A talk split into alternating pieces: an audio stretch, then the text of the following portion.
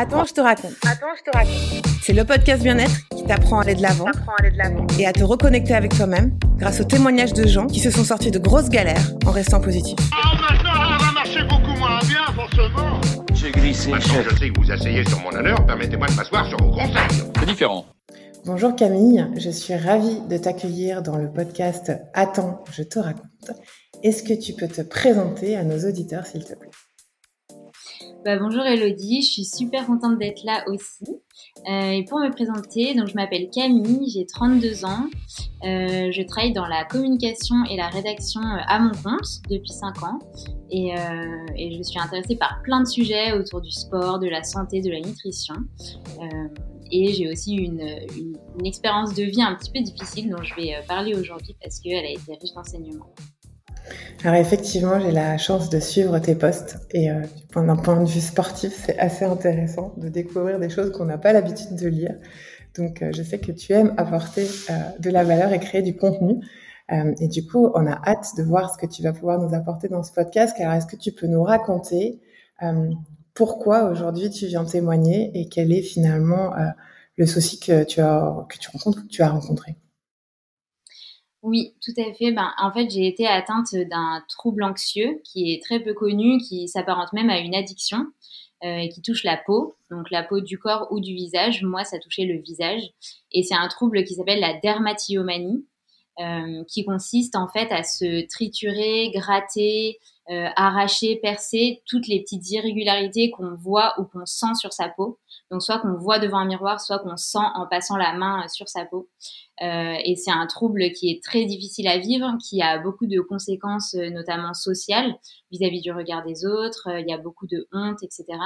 Euh, et dans mon cas, ça a commencé vers 12 ans, donc euh, assez jeune, euh, quand j'étais encore au collège. Et, euh, j'ai vraiment mis du temps déjà à comprendre que c'était un trouble. Et c'est ça qui a été très très difficile. Euh, finalement, j'en ai été atteinte pendant 15 ans et j'ai réussi à m'en sortir. Céline va se dire, euh, elle a fait exprès, mais à chaque fois que je reçois quelqu'un dans ce podcast, il y a toujours un point commun et c'est super chouette parce qu'on se dit que ces podcasts, euh, même pour moi, ils sont pas faits euh, euh, pour rien et, et quelque part, il y a un peu de serendipity euh, partout. Mais à moi, mes filles, j'en ai deux sur quatre qui se passent leur temps à se gratter et, et je les engueule tout le temps. Et elles ont des plaies partout, tu sais. Et donc, je mets des, des- Alors, au début, je les affichais avec de, de l'éosine, tu sais, en me disant, elles vont en avoir marre, ça marche pas. Après, avec les pansements, pareil, ça marche pas. Et donc, en fait, c'est un trouble anxieux. Donc, est-ce qu'il faut que je m'inquiète pour mes enfants? Euh, en fait, il peut y avoir des causes très diverses. Déjà, ça peut aussi être lié à un trouble du déficit de l'attention. Donc, euh, ça peut être une stéréotypie, comme on dit.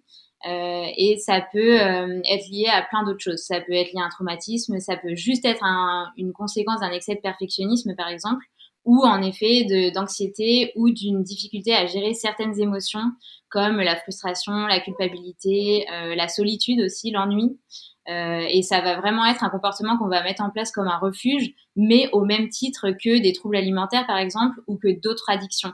Euh, Il y a certaines addictions qui sont très euh, socialement admises, comme la cigarette ou même l'addiction au shopping. Euh, finalement, la dermatomanie, c'est une addiction comme une autre. Après, à savoir pourquoi on choisit ce refuge-là plutôt qu'un autre, parce que c'est un refuge qui est quand même très destructeur. Ça, euh, voilà, c'est très personnel. Il faut souvent aller enquêter, se faire aider, etc. Mais, euh, mais voilà, les causes peuvent être euh, très, très diverses. Ok, c'est très intéressant que tu fasses le lien avec le trouble de l'attention. Est-ce que toi, tu as ce trouble-là? Est-ce que c'est, on en parlait dans le précédent podcast avec avec Florence. Est-ce que tu penses que ça avait un lien avec ça? De mon côté, non. Euh, j'ai pas de trouble de l'attention. Après, euh, je suis anxieuse et je suis euh, un peu perfectionniste maladive, je pense. Enfin, c'est vraiment ça mes plus gros déclencheurs euh, parce que j'ai pas non plus eu de traumatisme. Je pense que c'est vraiment ça les plus les plus grosses causes chez moi. D'accord, ok. Et alors, comment tu as découvert ça? Parce que moi, si je regarde mes filles, j'ai plus l'impression qu'elles se gratouillent, euh, qu'elles font. Des fois, je me dis, c'est peut-être pour m'embêter. Euh, comment on s'en rend compte? Parce que j'imagine qu'à 12 ans, bah, c'est comme les miennes, c'est discret, et puis c'est un bouton moustique qu'on gratte, euh, une plaie qui se referme pas facilement. Euh, comment ça prend de l'ampleur? Comment tu Qu'est-ce comment t'as vécu ça au tout début? Alors, en effet, moi, ça a commencé avec l'arrivée de l'acné. Euh, donc je pense que j'avais un rapport à mon apparence qui était troublé euh, à cause du fait, enfin je pense hein, avec du recul, qu'on m'a toujours fait beaucoup de remarques sur mon physique quand j'étais petite. Donc c'était quelque chose euh, auquel on m'a beaucoup réduite, j'ai l'impression. On me faisait souvent des remarques, ah t'es une jolie petite fille, etc.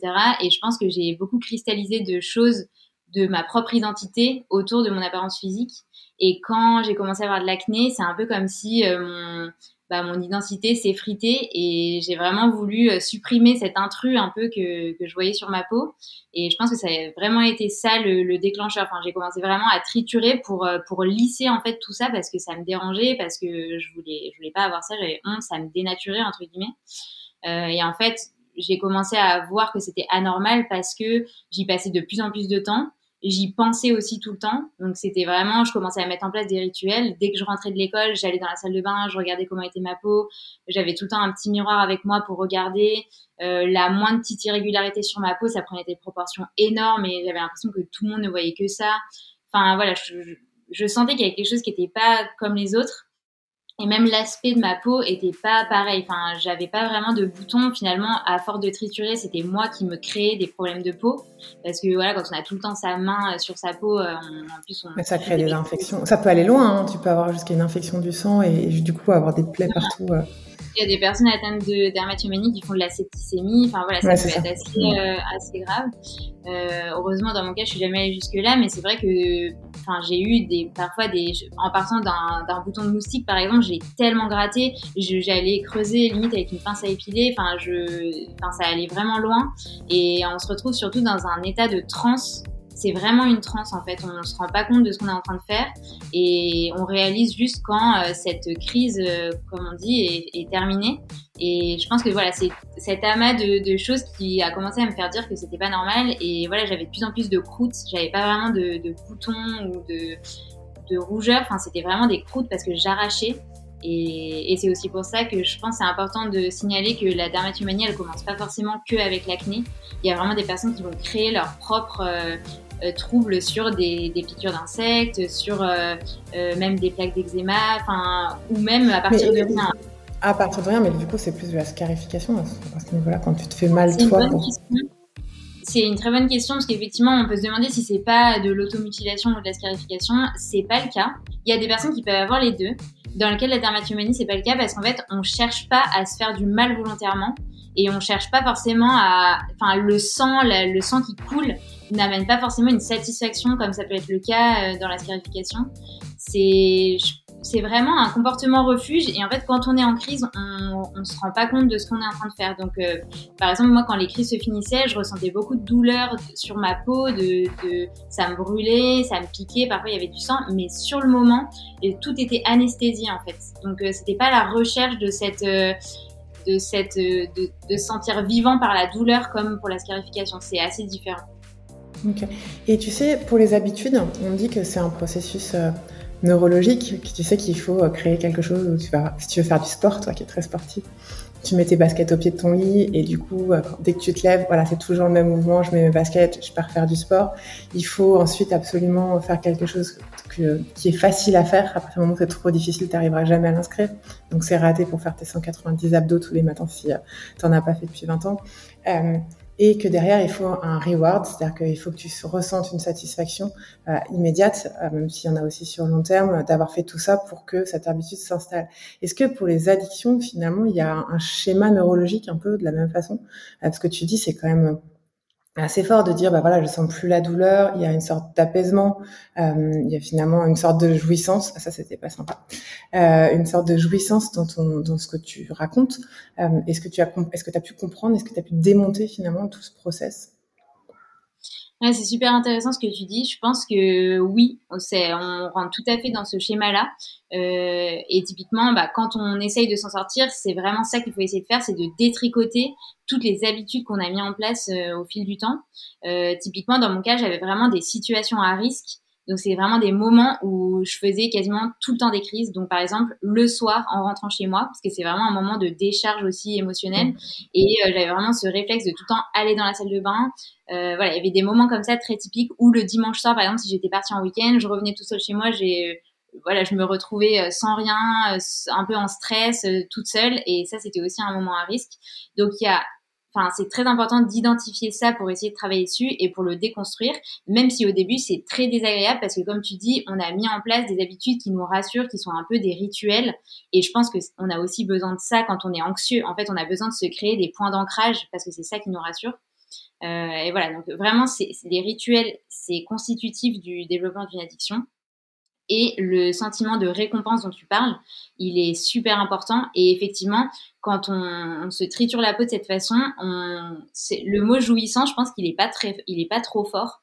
Et c'est assez fou de dire ça parce que d'un point de vue extérieur, on peut se dire, euh, enfin, c'est bizarre, c'est limite honteux un peu de dire ça, mais je pense que c'est quelque chose qu'on a mis en place progressivement et qui nous apaise, qui nous permet de déconnecter et qui se perpétue parce que ça nous apporte du plaisir sur le coup même si après on regrette, même si on a honte, etc., il y a vraiment quelque chose qui se crée dans notre cerveau et qui s'alimente petit à petit, qui grossit. Et c'est la même chose pour toutes les addictions, parce que quand je t'entends, c'est pareil quand tu décides, par exemple, de, de maigrir, tu as pris du poids, du coup, tu vas manger dix fois plus dans la journée, alors qu'en fait, c'est l'inverse qu'il fallait faire.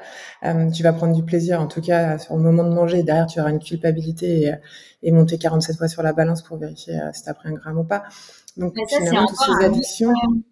Mais toutes ces addictions, elles ont les mêmes, finalement, elles ont des déclencheurs qui sont finalement assez similaires euh, et, elles fonctionnent de la même façon. Ah mais complètement. Et ce que tu dis, ça fait référence encore à un troisième point qui est la restriction cognitive? C'est qu'en fait, quand tu essayes de te restreindre sur un comportement euh, que tu as l'habitude de faire et qui est ancré dans ton quotidien, en fait, tu vas le faire encore plus. Parce que finalement, pour s'en sortir, il suffit pas de se dire je vais me restreindre, je vais arrêter de le faire il faut plutôt travailler sur la cause, il faut renverser le problème. Et dès que tu te dis, ok, j'arrête de faire ça, euh, j'arrête de manger, j'arrête de toucher ma peau, en fait, euh, ça marche pas parce que le, process, il marche pas comme ça, quoi. Ouais, tout à fait. c'est super intéressant. Alors, à quel moment tu t'es rendu compte, nous, on aime bien dans ce podcast, euh, et je sais que tu es familière à cette notion, de parler du Kensuki. Euh, ce moment où, tu t'es dit bon là il faut que j'arrête. Est-ce que c'est tes parents qui t'ont vu te faire du mal et qui t'ont alerté? Et Comment ça s'est passé? Alors, pour mes parents, c'est un peu compliqué parce qu'en fait, j'en parlais pas du tout. C'est, enfin, pendant quasiment dix ans, j'en ai parlé à personne. J'avais juste une amie à qui je me confiais, mais euh, voilà, c'était vraiment hyper honteux pour moi. Et surtout, vu que je ne savais pas que c'était un trouble, je l'ai découvert assez tard sur Internet. Euh, pendant longtemps, j'ai cru que j'avais surtout un problème de volonté en fait, que, que voilà, je me faisais du mal volontairement, que j'arrivais pas à m'empêcher de toucher ma peau et que euh, ça tenait qu'à moi d'arrêter. Je j'étais pas consciente que j'étais vraiment euh, euh touchée par une addiction. Oui, et y avait quelque chose à régler. Mm. C'est ça. J'imagine que tu dois te dire, mais en fait, euh, euh, demander de l'aide pour ça, c'est ridicule. Enfin, déjà, faut pouvoir. Mais c'est encore une fois le souci de plein d'addictions. C'est déjà avouer son addiction, euh, c'est difficile. On a souvent honte. Et une fois qu'elle est avouée, comprendre qu'on a besoin d'aide et accepter de se faire aider, euh, c'est aussi une démarche qui est, qui est pas facile parce que euh, finalement on, on, se renvoie qu'on est faible tout seul, qu'on n'a pas assez de, on a l'impression en tout cas de pas avoir assez de, comment dire, de, de courage, assez de force, assez de. Euh, enfin, J'ai l'impression hein, dans, dans, ce que tu dis, c'est quand même, il y a quand même un, un, côté lâcher prise qui est super difficile. Dire ok, j'y arriverai pas seul, il faut qu'on m'aide. Mais tes parents n'ont ah, pas vu. Parce que ça doit être visible quand tu t'abîmes la peau et que tu vois, tu. En fait, quand on est atteint de dermatomanie, en général, euh, on a tous assez honte de ça et du coup, on met en place des stratégies de camouflage. Donc, en fonction de la zone qui est touchée, que ce soit le corps ou le visage, on va soit mettre des vêtements couvrants, soit euh, se faire une frange, par exemple, et essayer un peu de se cacher avec ses cheveux, soit avoir recours au maquillage, soit s'isoler physiquement. Donc euh, moi c'était plutôt le maquillage, un peu les cheveux à une époque et euh, l'isolement. Donc euh, par exemple après des très grosses crises, j'allais annuler tout mes tout ce que j'avais prévu le lendemain. Je me sentais pas du tout de sortir, je, je voulais pas qu'on me pose des questions etc. Donc souvent je me montrais pas dans les pires moments. Et sinon je me maquillais beaucoup. Donc j'ai vraiment commencé assez jeune à me maquiller, à essayer de cacher comme je pouvais. Et, et c'est vrai que voilà, bah, les gens voyaient que j'étais très maquillée, mais ils se rendaient pas forcément compte de ce qu'il y avait en dessous. Euh, donc finalement, euh, et puis autour de moi, les gens disaient plus, elle a des problèmes de peau, quoi. Euh, mais ils, ils, auraient jamais pensé. De toute façon, ils connaissaient même pas la dermatomanie, donc ils auraient jamais pensé que ça, ça pouvait être ça. Mais ta maman, enfin, je me dis, tu vois, moi, mes filles, elles peuvent se maquiller tout ce qu'elles veulent. Je peux voir n'importe quoi. Enfin, je les connais, je, je connais leur peau. Tu vois, je leur dis toujours, je vous ai accouché parfaite, vous restez parfaite. Mmh. Bah, Je pense que dans ma famille, on n'avait pas une très bonne communication. Enfin, mes parents communiquent ça pas. Ça n'a pas, fait peur, quoi. Bah non, je pense qu'ils se sont dit en fait c'est ses problèmes d'ado, euh, voilà, elle a pas l'air très bien dans sa peau, mais bon, enfin voilà, on n'était pas trop dans cet échange, essayer de se dire ok qu'est-ce que tu ressens, comment je peux t'aider, etc. Mes parents ils ont pas trop eu cette euh, démarche, ils sont euh, ils sont assez âgés, ils nous ont eu tard, donc je pense qu'ils sont aussi issus d'une génération où on parle moins, etc. on prenait les coups aussi et puis on avançait. Ouais. Mm. C'est ça. Ok. Et alors du coup ce moment où tu t'es dit allez, je me prends en main, il faut que ça change. Donc tu as découvert sur internet euh, ce trouble, c'est un trouble, c'est pas une maladie en fait. Hein, c'est un trouble compulsif ou pas? Alors c'est classifié parmi les TOC, mais euh, en fait ce serait plutôt un tic parce que les TOC ils sont ils sont dépendants d'une pensée. C'est euh, je fais ce comportement, sinon il va arriver ça. c'est pas vraiment le cas dans le cadre de la dermatomanie. Donc nous c'est plutôt impulsif, donc ce serait plutôt un tic. Mais bon, c'est classé parmi les TOC.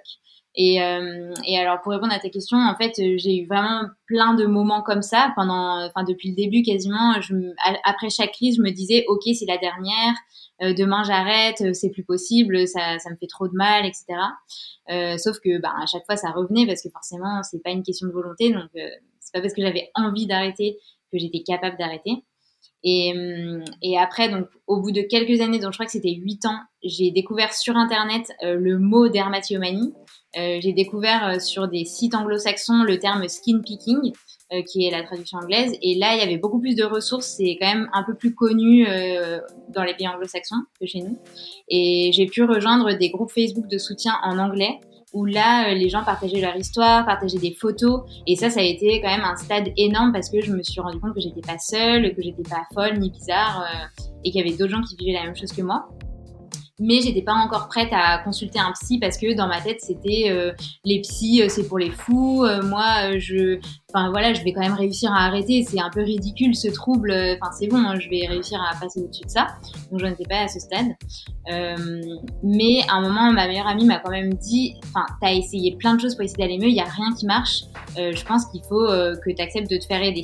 Donc là le, le process a quand même a commencé à infuser et il y a eu un élément assez déclencheur, c'est que euh, à un moment, je suis partie en famille. Il y avait ma petite cousine euh, de qui j'étais assez proche, qui était assez jeune, et en fait, elle voulait tout le temps qu'on joue ensemble. Elle voulait que le matin, dès qu'on se réveille, qu'on fasse des trucs ensemble, qu'on se maquille, etc. Et en fait, j'étais limitée dans énormément d'activités avec elle, parce que moi, quand je me levais, ben, il fallait que personne me voie, il fallait que je puisse aller vite me maquiller euh, dans la salle de bain, et j'y passais beaucoup de temps.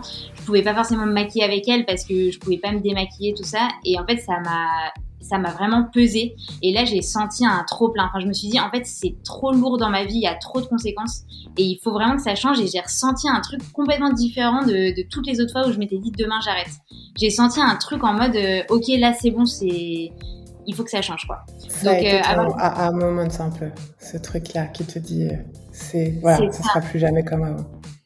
C'est ça. Après, j'aime quand même toujours dire que euh, j'aime bien cette phrase qui dit croire au déclic, c'est se donner une excuse de ne pas agir maintenant. Je la trouve hyper juste.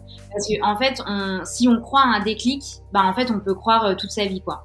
Et, euh, et entre temps, on, on met rien en place. Alors qu'en fait, finalement, la guérison, ok, il faut avoir une envie d'aller mieux, c'est sûr, mais il faut mettre en place des choses. Ça va jamais tomber du ciel tout seul, quoi. et puis je pense que le déclic, tu le vois souvent a posteriori. C'est-à-dire qu'en fait, tu peux l'attendre, il tombera jamais. Euh, mais euh, après coup, tu te dis, tiens, euh, en fait, c'est à ce moment-là que tout a basculé, mais sur le coup, tu le sais pas. oui. Je pense que c'est aussi ça, c'est attendre, tu sais, c'est quand les, les, femmes qui font aussi, tu sais, tout ce qui est traitement de procréation médicalement assistée, ou c'est long, on leur dit, quand vous arrêterez d'y penser, ça va arriver. C'est impossible en vrai. ça devient une addiction aussi aux tests de grossesse, mais c'est une addiction. Et au final, quand les femmes te racontent après coup, elles te disent non, mais c'est quand j'ai arrêté d'y penser euh, euh, que ça a fonctionné. Mais en vrai, c'est, elles peuvent le dire qu'après, elles l'auraient jamais dit pendant. Oui, Donc, je pense qu'il y a ça aussi dans le déclic, c'est que tu t'en rends compte après. Et surtout que, en fait, là, ce que je te raconte avec ce moment en famille, avec ma petite cousine, etc., ça a été un élément très fort, ça a été un, une grosse étape. Mais voilà, c'est pas à partir de ce moment-là que ça y est, tout a changé, que j'ai guéri, etc. Dans tous les cas, quels que soient les troubles, c'est toujours un, chemin euh, fait d'embûches avec des hauts, des bas. Euh, voilà, on revient jamais en arrière, on fait que avancer tout le temps, mais c'est jamais linéaire, quoi. Donc là, en tout cas, à ce moment-là, j'ai eu vraiment l'envie d'aller mieux et j'ai commencé à mettre en place plein de trucs. Donc j'ai commencé à être vraiment active. Alors qu'avant, j'étais plus dans le truc, ok, ben cette crise, elle a été tellement dure. que euh, que ça va me, ça va me changer un truc à l'intérieur. Je, je comptais sur ça en fait. Alors que là, je me suis dit non, c'est à toi d'agir. Donc j'ai pris rendez-vous avec une psy pour la première fois. Euh, j'ai commencé à me renseigner sur plein de trucs, sur euh, mon cerveau, sur l'impact de l'alimentation, sur des techniques de relaxation aussi, parce que j'avais lié tout ça avec l'anxiété. j'ai commencé à remettre plein de choses en question dans mon travail aussi, dans mes relations. Enfin voilà, je pense que de toute façon, quel que soit le trouble, la maladie, etc., pour s'en sortir, en général, il faut ratisser assez large et il faut en fait euh, travailler sur tout, tout son environnement de vie, toute son hygiène de vie, parce que tout est lié en fait. On peut avoir une euh, très mauvaise alimentation qui influe sur notre état psychique. On peut avoir un travail qui nous plombe parce qu'en fait on n'est juste pas à sa place et qu'on n'exploite pas euh, des, des, qualités qu'on a pour avoir ailleurs. On peut avoir une famille hyper toxique. On peut avoir Enfin voilà, il y a, en général, il faut travailler sur plusieurs petits trucs quoi. Et là, j'ai vraiment commencé à avoir cette vision globale de, de ma santé, de mon bien-être, etc. Et à travailler sur plein de petits trucs euh, petit à petit. Alors, c'est quoi ces petites choses? Qu'est-ce qu'on fait que ce chemin t'a permis d'arriver à la guérison? Parce que c'est ça aussi euh, euh, la beauté de l'histoire, c'est que tu t'en es sorti. Euh, alors, je pense pardon. je pense que déjà ce qui m'a aidé donc c'est de me faire aider, d'accepter ça. Et ce que tu disais tout à l'heure, c'est que souvent on a cette peur de que le fait de se faire aider soit un signe de faiblesse, alors que au contraire c'est plutôt un, un, signe de courage parce que en fait il y a plein de gens qui n'ont pas le courage de de voilà d'accepter de montrer leurs failles etc alors en fait c'est bête parce qu'on en a tous et au contraire ceux qui acceptent de dire ok je vais pas bien à cause de ça et j'ai besoin que, que tu m'aides, que tu m'apportes quelque chose, c'est un grand signe de force. Donc vraiment, euh, ça je le dis à tout le monde si vous, si vous avez peur d'aller voir un psy. Euh, donc moi, j'ai fait plusieurs thérapies. J'ai vu d'abord un psychiatre qui m'a initié par exemple à la pleine conscience. Ça a été mmh. un, grand découverte pour moi. Euh, ensuite, j'ai fait une thérapie TCC. Donc c'est des thérapies qui sont très indiquées dans tout ce qui est TOC, addiction, etc. Euh, c'est un type de thérapie qui va permettre de travailler sur les habitudes, les pensées, les émotions. Donc vraiment justement comme ce que je disais tout à l'heure, détricoter un peu tout ce qu'on a mis en place. Et après j'ai eu besoin de faire une autre thérapie plus euh, analytique entre guillemets, même si c'était pas une psychanalyse, où j'ai pu travailler sur mon histoire, sur mon rapport au regard des autres, etc. Euh, et voilà, je pense que c'est, on n'est pas obligé de faire tout ça, bien sûr. On est tous différents. Parfois, une personne va trouver un super psy avec qui il va avancer, euh, ou un coach ou autre. Mais moi, en tout cas, chacune de ces rencontres m'a permis d'avancer sur certains points. Et à côté de ça, j'ai testé plein d'autres choses. J'ai fait de l'hypnose. Euh, je me suis intéressée à tout ce qui est énergétique. Enfin, je, je suis vraiment allée euh, tester tout ce qui m'appelait et j'ai essayé de tirer de chacun de ces, de ces trucs des choses pour avancer. Et je pense que c'est vraiment ça que je conseillerais à tout le monde, c'est d'aller vers ce qui nous appelle. Si un jour on entend parler d'un truc, je sais pas, de l'équithérapie par exemple, et qu'on se dit ah euh, c'est marrant, ça me reste en tête ce truc, bah allez-y quoi, testez. Euh, peut-être que c'est juste ça qui, vous faut et il n'y a pas de, de, chemin tout tracé pour guérir. En, fait, ce qu'il faut comprendre, c'est que ce trouble, enfin tout, tout type d'addiction, c'est euh, multifactoriel et qu'en fait, il n'y a pas une solution, mais des solutions et qu'il va falloir finalement traiter plein de petites choses pour euh, réussir à, à, aller mieux et qu'il n'y aura pas un, un, avant et un après très, très net et très franc finalement. C'est euh, en allant mieux dans la longueur, en travaillant sur soi qu'on va pouvoir y arriver. Donc il faut aussi être prêt à aller dans ce chemin, de se dire c'est pas parce que, enfin, il y aura pas, c'est ma dernière crise et, et, et c'est fini. Euh, on va pas te donner un doliprane et, et ça va s'arrêter. Donc il faut aussi avoir envie de rentrer dans un chemin euh, bah, accepter qu'il va être long, euh, euh, qui va être sûrement passionnant, mais forcément pas facile aussi. Après, je pense que, enfin, on est tous différents déjà euh, selon la, dureté du trouble chez soi, du, temps avec lequel on cohabite avec, etc. Ça peut être plus ou moins long, donc il faut pas forcément se décourager en disant ah j'en ai pour 10 ans. Enfin voilà, ça va vraiment dépendre de chacun. Et en plus, à partir du moment où on est en mouvement pour aller mieux, bah, chaque mois on a des petites victoires, on a des choses qui font que qu'on avance et, et voilà, on a on a des petits bonheurs au fil du chemin. C'est pas que euh, voilà, on attend d'aller mieux et en attendant c'est l'horreur. Enfin voilà déjà c'est un peu plus positif de voir les choses comme ça. Et puis après, ce qui, ce que je dis toujours, c'est qu'en fait, quel que soit le trouble, je pense que la guérison, elle vient d'une meilleure connaissance de soi. Parce que quand on se connaît mieux, on sait quel choix faire pour soi, pour son bien-être, et aussi on comprend mieux son trouble. En fait, ce qu'il faut essayer de comprendre, c'est pourquoi on a développé ce trouble, pourquoi on a eu besoin de faire ça, qu'est-ce qu'il veut nous dire? Parce que tout trouble veut dire quelque chose. Et après, il y a toute une partie sur le travail des habitudes, comme ce qu'on disait au début, parce que quelle que soit la cause, ce qu'on va aller investiguer sur soi, on a quand même mis en place des habitudes qu'il faut changer. Et souvent ça c'est hyper dur parce que c'est hyper inconfortable quand on fait pas quelque chose qu'on a l'habitude de faire depuis dix ans. Bah en fait il y a un manque, on se sent pas bien, on se dit ah mais non il faut, absolument que je le fasse. Et c'est en résistant petit à petit, en se confrontant un peu à cet inconfort que qu'on avance et qu'on arrive à muscler un peu cette part de, de volonté en soi. Puis en trouvant aussi des choses pour remplacer, j'imagine. Euh, euh, tu peux rentrer chez toi et foncer dans la salle de bain, ou tu peux rentrer chez toi et lancer ta série préférée. Tu peux rentrer chez toi et appeler une copine. Enfin, il y a plein de, de, de trucs et d'astuces pour euh, casser des habitudes en en créant de nouvelles qui ont aussi, comme on disait, ce côté récompense derrière et qui vont procurer, alors peut-être pas le même apaisement que pendant les crises, mais quelque chose de qui vient substituer finalement. Bah, alors ça, c'est un peu compliqué parce que en fait, en général, quand l'envie arrive, c'est quasiment impossible de résister parce que le process est déjà enclenché un peu dans la tête. Et du coup, enfin, par exemple, ce serait impossible de dire, bah, quand t'as envie de faire une crise, euh, va appeler une copine, par exemple. T'es déjà un peu branché en mode euh, crise. C'est trop tard. ouais. ouais, tu peux pas revenir là. Donc c'est vraiment important de travailler sur l'amont sur vraiment se dire, ok, bah là, par exemple, ce soir, je sens que ça va être un peu une situation à risque, je vais être pas bien, ou quand je vais réviser mes cours, je vais machinalement euh, passer ma main, etc. Il faut que je mette en place un truc.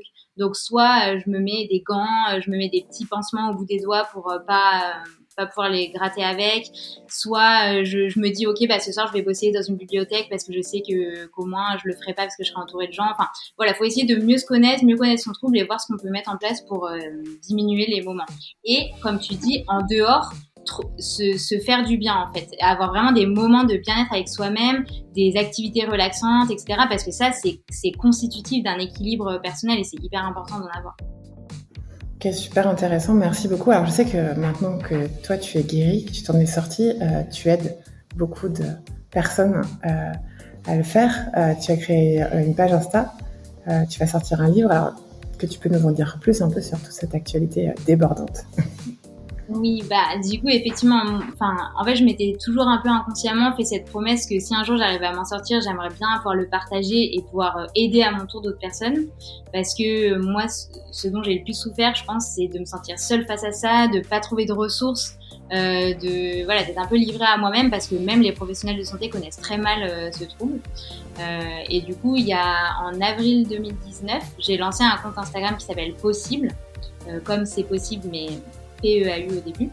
Euh, et vraiment, ce compte, il a pour but de partager tout ce que j'ai appris et compris sur ce trouble, euh, comment il fonctionne, euh, parler de mon expérience, de ce qui m'a aidé, de ce que j'ai fait aussi par rapport à ma peau, comment j'ai amélioré l'aspect de ma peau, lutter contre les cicatrices, etc. et c'est vrai que j'ai été assez bluffée de voir à quel point ce compte a grandi vite, parce qu'aujourd'hui, on a dépassé les 20 000 abonnés en voilà en trois ans, donc c'est quand même assez incroyable. J'aurais jamais pensé qu'autant de personnes étaient atteintes. Et, et c'est vrai que je recevais beaucoup de questions euh, dans cette aventure sur euh, qu'est-ce que tu as fait pour aller mieux, comment tu as fait, machin, machin. Donc je me suis dit, ben, je vais écrire un livre parce que finalement, un livre, c'est le meilleur moyen de rassembler euh, dans un même objet tous mes, tout, toute mon histoire, quoi, ce qui m'a aidé, ce qui m'a pas aidé, etc. Et donc ce livre, il est sorti il y a un an déjà. Donc il a déjà été vendu à plus de 2500 exemplaires et c'est, ça a été une aventure vraiment exceptionnelle pour moi. J'ai adoré faire ça et, et je sais aujourd'hui qu'il aide beaucoup de gens, autant des personnes atteintes que des proches de personnes atteintes ou des thérapeutes. Donc c'est vraiment ma, plus belle récompense. Hein. C'est incroyable pour moi de voir ça. Euh, bah, tu es un exemple vivant que c'est possible, tu as testé tout, tu as vécu, donc je pense que pour la science, c'est un témoignage hyper important. en fait, c'est le seul livre qui existe en français sur le sujet. Donc euh, c'est vrai que c'est aussi euh, voilà une vraie contribution euh, dans, dans, ce domaine et, et puis le projet là c'est de le faire traduire en anglais donc euh, voilà, je vais pouvoir le diffuser un peu euh, ailleurs. Super. Alors avant d'aller un peu plus en détail dans ton livre, on aime bien dans ce podcast euh, essayer de faire une petite phrase signature avec Attends, je te raconte, c'est bon pour ta santé et en lien avec avec ton histoire. Est-ce que tu pourrais nous faire une quote? Waouh En live comme ça, au pied levé. Ah ouais, comme ça. Alors, attends, je te raconte. Euh, prendre du temps pour toi, c'est bon pour ta santé? Merci beaucoup, c'était euh, très émouvant. Et c'est une très belle conclusion, effectivement, euh, de ton livre qu'il faut conseiller. Alors, est-ce que tout public? Bah, Ouais, ouais, tout le monde peut le lire. Euh, c'est bien sûr, il raconte mon chemin de guérison de la dermatillomanie, mais je sais que d'autres personnes atteintes d'autres troubles, euh, comme la trichotillomanie, par exemple, le fait de s'arracher les cheveux, ou même de troubles alimentaires ou d'autres tocs ou addictions, euh, le lisent parce qu'il y a un effet miroir et que finalement ils se reconnaissent aussi dans ces comportements. Euh, et voilà, c'est un livre qui peut, dans tous les cas, aider à mieux comprendre ce que vit un proche ou euh, qui peut être adapté à des thérapeutes. Ok, bah écoute, merci beaucoup. On a tenu le, le, timing. Camille, merci euh, pour ton temps. Merci pour cet échange euh, vraiment très intéressant et tout le chemin que tu as partagé avec nous, tous les conseils aussi que tu as pu donner euh, aux auditeurs. J'espère que ça pourra libérer la parole chez certains, euh, permettre à d'autres d'aider euh, des gens euh, qui sont aussi atteints de, troubles d'addiction. Parce qu'effectivement, là où tu as raison, c'est que la façon que tu as eu d'aborder toi, ton trouble, peut être la même pour énormément de choses finalement, d'aller chercher son propre chemin de vie, sa façon de guérir, se faire accompagner, tout ça, c'est des choses qui sont vraies, quels que soient les troubles. Donc sincèrement, merci beaucoup. et puis j'espère à très bientôt. Bah, merci beaucoup à toi de m'avoir écouté pour ces questions très pertinentes. Et en effet, j'espère que ça aidera d'autres personnes à mettre des mots sur leurs mots et à entamer un chemin de, de, de guérison avec eux-mêmes. Attends, je te raconte est un podcast rendu possible par la Mutuelle LMP. Si vous avez aimé, c'est fin, c'est très fin, ça se mange sans fin. Abonnez-vous, likez, partagez. Et n'oubliez pas, Attends, je te raconte, c'est bon pour la santé. Surtout quand elle est mauvaise.